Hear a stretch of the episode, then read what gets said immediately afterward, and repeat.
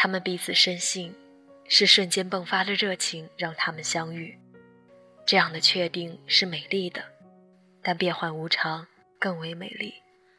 没有一点点防备，也没有一丝顾虑，你就这样出现在我的世界里，带给我惊喜，情不自已。可是你偏又这样，在我不知不觉中悄悄的消失，从我的世界里没有音讯，剩下的只。大家好，这里是荔枝 FM 幺八零八四，昨天的你的现在的未来，我是主播背着吉他的蝙蝠女侠。今天要和大家分享的文章来自于三毛的《一个男孩子的爱情》。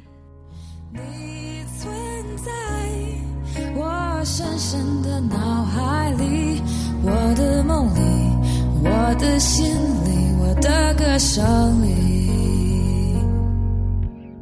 还记得我们曾经肩并肩一起走过那段繁华巷口，尽管你我是陌生人，是过路人，但彼此还是感觉到了对方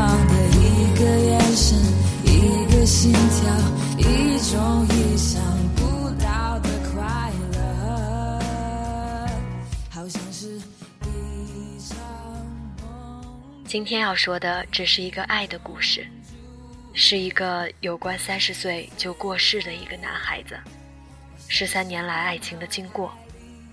那个人就是我的先生，我给他取了一个中文名字叫荷西。取荷西这个名字实在是为了容易写，可是如果各位认识他的话，应该会同意他改叫荷西，何祥的何，晨曦的曦，因为他就是这样的一个人。可是他说那个西字实在太难写了，他学不会，所以我就教他写这个我顺口喊出来的荷西了。认识荷西的时候，他不到十八岁。在一个耶诞节的晚上，我在朋友家里，他刚好也来向我的一些中国朋友祝贺耶诞节。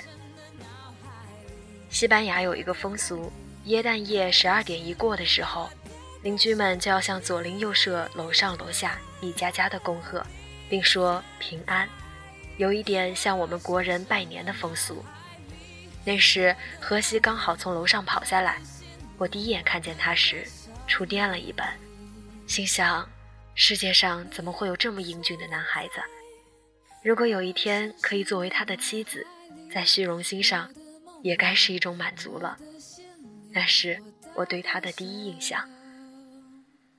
过了不久，我常常去这个朋友家玩。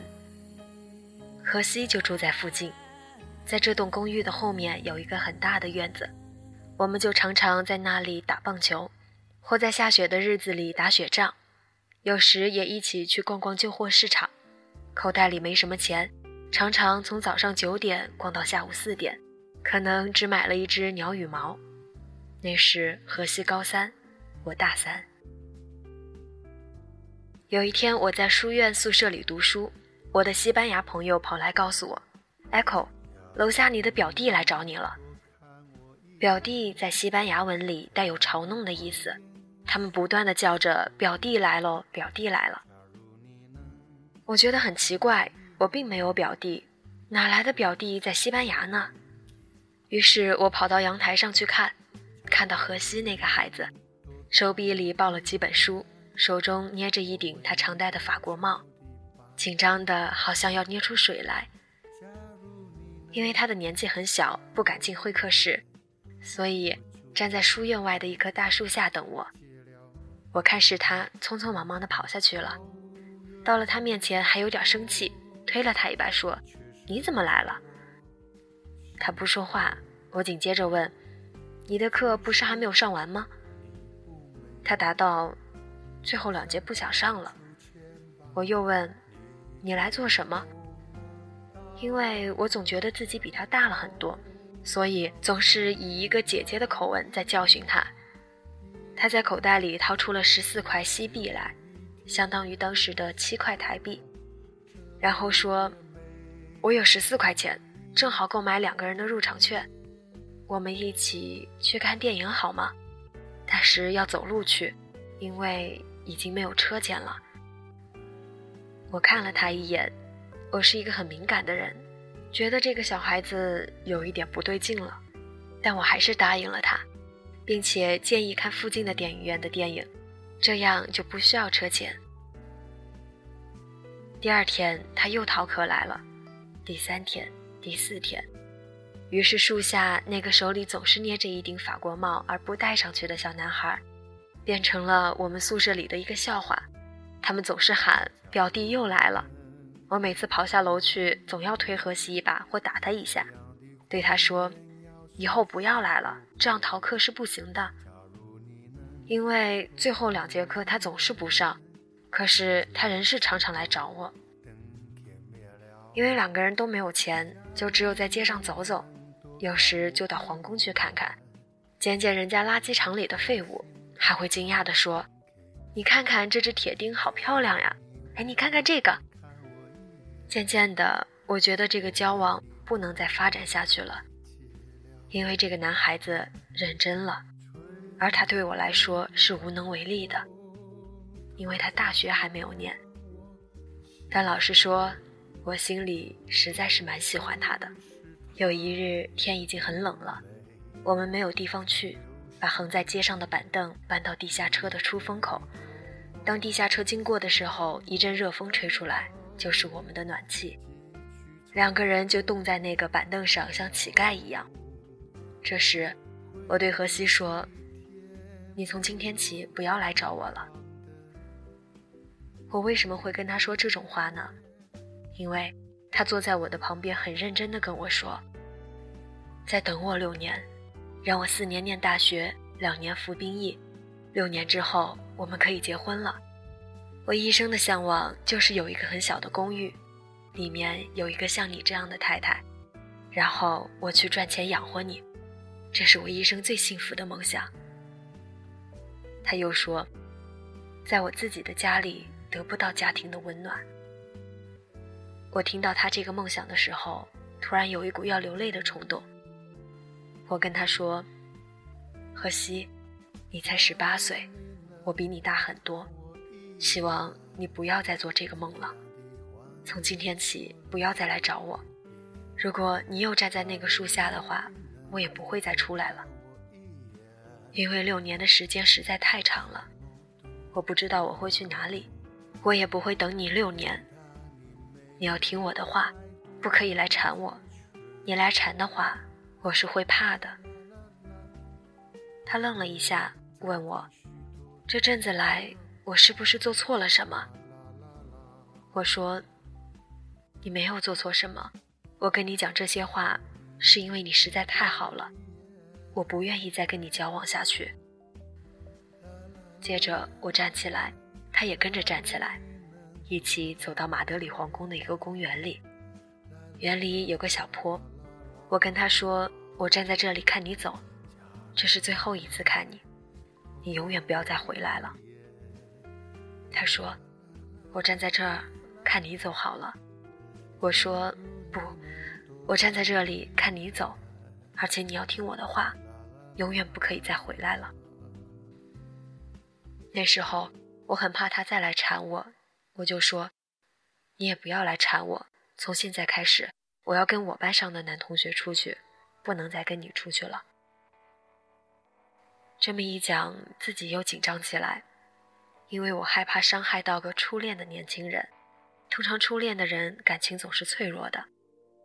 他就说：“好吧，我不会再来缠你，你也不要把我当做一个小孩子，因为我们这几个星期来的交往，你始终把我当做一个孩子。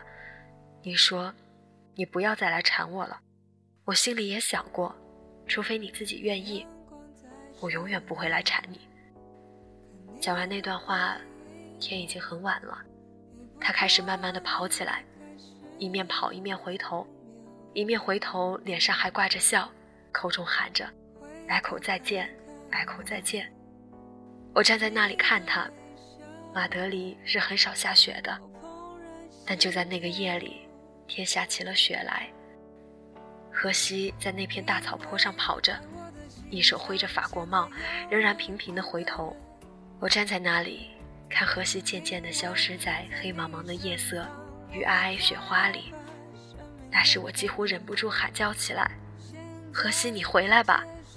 可是我没有说。以后每当我看《红楼梦》宝玉出家的那一幕，总会想到荷西十八岁那年，在那空旷的雪地里，怎么样跑着叫着我的名字，“Echo 再见，Echo 再见。”他跑了以后，果然没有再来找过我，也没有来缠过我。我跟别的同学出去的时候，在街上常会碰见他。他看见我，总是用西班牙的礼节握住我的双手，亲吻我的脸，然后说你好。我也说，荷西你好，这是我的男朋友。他就会跟别人握握手。这样一别，别了六年，我学业告了一个段落，离开西班牙，回到了台湾。在台湾时，来了一位西班牙的朋友。他说：“你还记不记得那个荷西呀？”我说：“记得呀。”他说：“哦，他现在不同了，留了胡子，也长大了，真的。”他又说：“我这里有一封他写给你的信，还有一张照片，你想不想看？”我惊讶地说：“好呀。”因为我心里仍在挂念着他。但那位朋友说。他说：“如果你已经把他给忘了，就不要看这封信了。”我答道：“天晓得，我没有忘记过这个人，只是我觉得他年纪比我小，既然他认真了，就不要伤害他。”我从那个朋友手中接过那封信，一张照片从中掉落出来，照片上是一个留了大胡子、穿着一条泳裤在海里抓鱼的年轻人。我立刻就说。这是希腊神话里的海神吗？打开了信，信上写着：“过了这么多年，也许你已经忘记了西班牙文。可是我要告诉你一个秘密，在我十八岁下雪的那个晚上，告诉我，你不再见我了。你知道，那个少年扶着流了一夜的泪，想要自杀。这么多年来，你还记得我吗？我和你约的期限。”是六年，就是这样的一封信，我没有给他回信，把那封信放在一边，跟那个朋友说：“你告诉他，我收到了这封信，请代我谢谢他。”半年以后，我在感情上遇到了一些波折，离开台湾，又回到了西班牙。当时，荷西在服最后一个月的兵役。荷西的妹妹老是要我写信给荷西，我说我已经不会西班牙文了，怎么写呢？然后，他强迫将信封写好，声明只要我填里面的字。于是我写了一封英文的信到营区，说：“荷西，我回来了，我是 Echo，我在这里。”把地址告诉了他，结果那封信传遍营里，却没有一个人懂英文，急得荷西来信说。不知道我说些什么，所以不能回信给我。他捡了很多潜水者的漫画寄给我，并且指出其中一个说这就是我。我没有回信，结果荷西就从南部打长途电话来了。我二十三日就要回马德里，你等我。到了二十三日，我完全忘了这件事情，与另一个同学跑到一个小城去玩。当我回家时，同事的女友告诉我，有个男孩子打了十几个电话找我。我想来想去，怎么样也想不起会是哪个男孩找我。正在那时，我接到我的女友一位太太的电话，说是有件很要紧的事与我商量，要我坐计程车去她那儿。我赶忙乘计程车赶到他家，他把我接进客厅，要我闭上眼睛。我不知他要玩什么把戏，忙将拳头握紧。把手背在后面，生怕他在我手上放小动物吓我。当我闭上眼睛，听到有一个脚步声向我走来，接着就听到那位太太说她要出去了，但要我仍闭着眼睛。突然，背后一双手臂将我拥抱了起来，我打了个寒颤，眼睛一张开就看到荷西站在我眼前，我兴奋地尖叫起来。那天我正巧穿着一条长裙。他穿的是一件枣红色的套头毛衣，他揽着我兜圈子，长裙飞了起来，我尖叫着，不停地捶打着他，又忍不住捧住他的脸亲他。站在客厅外的人都开怀地大笑着，因为大家都知道，我和荷西虽不是男女朋友，感情却好得很。在我说要与荷西永别后的第六年，命运又将我带回到了他的身旁。在马德里的一个下午，荷西邀请我到他家里去。到了他的房间，正是黄昏的时候。他说：“你看墙上。”我抬头一看，整面墙上都贴满了我发了黄的放大黑白照片。剪短发的我正映在百叶窗透过来的一道道的光纹下。看了那一张张照片，我沉默了很久，问荷西：“我从来没有寄过照片给你，这些照片是哪里来的？”他说：“在徐伯家里，你常常寄照片来。”他们看过了，就把它摆在纸盒里。我去他们家玩的时候，就把他们的照片偷来，拿到相馆去做底片放大，然后再把原来的照片偷偷放回盒子里。我问：“你们家里人进进出出怎么说？”他们就说我发神经病了。那个人已经不见了，还贴着他的照片发痴。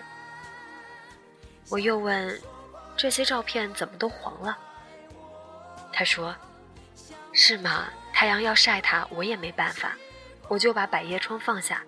可是百叶窗有条纹，还会晒到。”说的时候一副歉疚的表情。我顺手将墙上的一张照片取下来，签上一块白色的印子。我转身问荷西：“你是不是还想结婚？”这时轮到他呆住了，仿佛我是个幽灵似的。他呆望着我，望了很久。我说：“你不是说六年吗？我现在站在你的面前了。”我突然忍不住哭了起来，又说：“还是不要好了，不要了。”他忙问：“为什么？怎么不要了？”那时的我，新仇旧恨突然都涌了出来。我对他说：“你那时为什么不要我？”如果那时候你坚持要我的话，我还是一个好好的人。今天回来，心已经碎了。他说：“碎的心可以用胶水把它粘起来。”我说：“粘过后还是有缝的。”他就把我的手拉向他的胸口说：“这边还有一颗，是黄金做的，把你那颗拿过来。”我们交换一下吧。七个月后，我们结婚了。我只是感觉冥冥中都有安排，感谢上帝给了我六年这么美满的生活。我曾经在书上说过，在结婚以前我没有疯狂的恋爱过，但在我结婚的时候，我却有这么大的信心，把我的手交在他的手里。后来我发觉，我的决定。是对的。如果他继续活下去，我仍要说我对这个婚姻永远不后悔。所以我认为年龄、经济、国籍，甚至于学识都不是择偶的条件。固然，对一般人来说，这些条件当然都是很重要的。但是，我认为最重要的还是彼此的品格和心灵，这才是我们所要讲求的所谓门当户对的东西。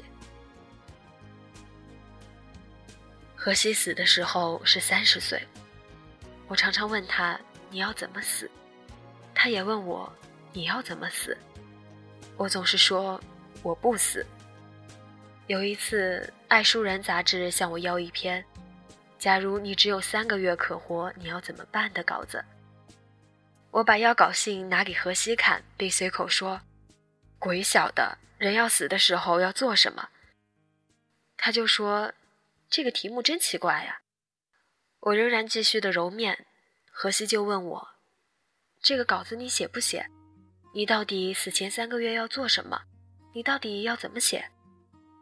我仍继续的揉面，说：“你先让我把面揉完嘛。”你到底写不写？”他直问。我就转过头来看着荷西，用我满是面糊的手摸摸他的头发，对他说：“傻子啊，我不肯写，因为我还要替你做饺子。”讲完话，我又继续的揉面。荷西突然将他的手绕着我的腰，一直不肯放开。我说：“你神经啦！”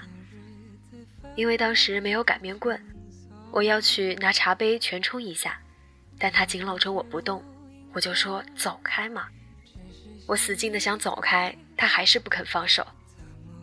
你这个人怎么这么讨厌？话正说了一半，我猛然一回头，看到他整个眼睛充满了泪水，我呆住了。他突然说：“你不死，你不死，你不死。”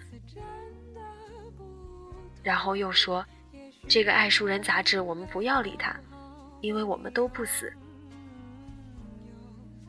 那么我们怎么样才死？我问。约到你很老，我也很老，两个人都走不动也扶不动了，穿上干干净净的衣服，一起躺在床上，闭上眼睛说：“好吧，一起去吧。”所以，一直到现在，我还是没有为爱书人写那篇稿子。爱书人最近也问我：“你为什么没有写呢？”我告诉他们，因为我有一个丈夫，我要做饺子，所以没能写。我的父母要到加纳利群岛以前，先到西班牙。荷西就问我看到了我爸爸该怎么称呼，是不是该叫他陈先生？我说，你如果叫他陈先生，他一下飞机就会马上乘原机回台北。我不是叫你父亲做爸爸吗？他说：“可是我们全家都觉得你很肉麻呀。”原来在西班牙不叫自己的公公婆婆做父亲母亲，而是要叫某某先生、某某太太。但我是一个中国人，我拒绝称呼他们为先生、太太。我的婆婆叫玛利亚，我就称她玛利亚母亲。叫公公做西夏父亲。荷西就说：“我叫爸爸陈先生好了。”我说：“你不能叫他陈先生，你要叫他爸爸。”结果我陪我的父母在西班牙过了十六天，回到加那利群岛，荷西请了假，在机场等我们。我曾对他说：“我的生命里有三个人，一个是爸爸，一个是妈妈，还有就是你，再者就是我自己。可惜没有孩子，否则这个生命的环会再大一点。”今天我的父母能够跟你在一起，我最深的愿望好像都达成了。我知道你的心地是很好的，但你的语气和脾气却不一定好。我求求你，在我父母来的时候，一次脾气也别发，因为老人家有的时候难免会有一点啰嗦。他说：“我怎么会发脾气？我快乐还来不及呢。”为了要见我的父母，他每天要念好几小时的英文。他的英文还是三年以前在奈及利亚学的。当他看到我们从机场走出来时，他一只手抱着妈妈，另一只手抱着爸爸。当他发现没有手可以抱我时，就对我说：“你过来。”然后他把我们四个人都环在了一起，因为他已经十六天没有看到我了。然后又放开手，紧紧地抱抱妈妈。爸爸，然后再抱抱我。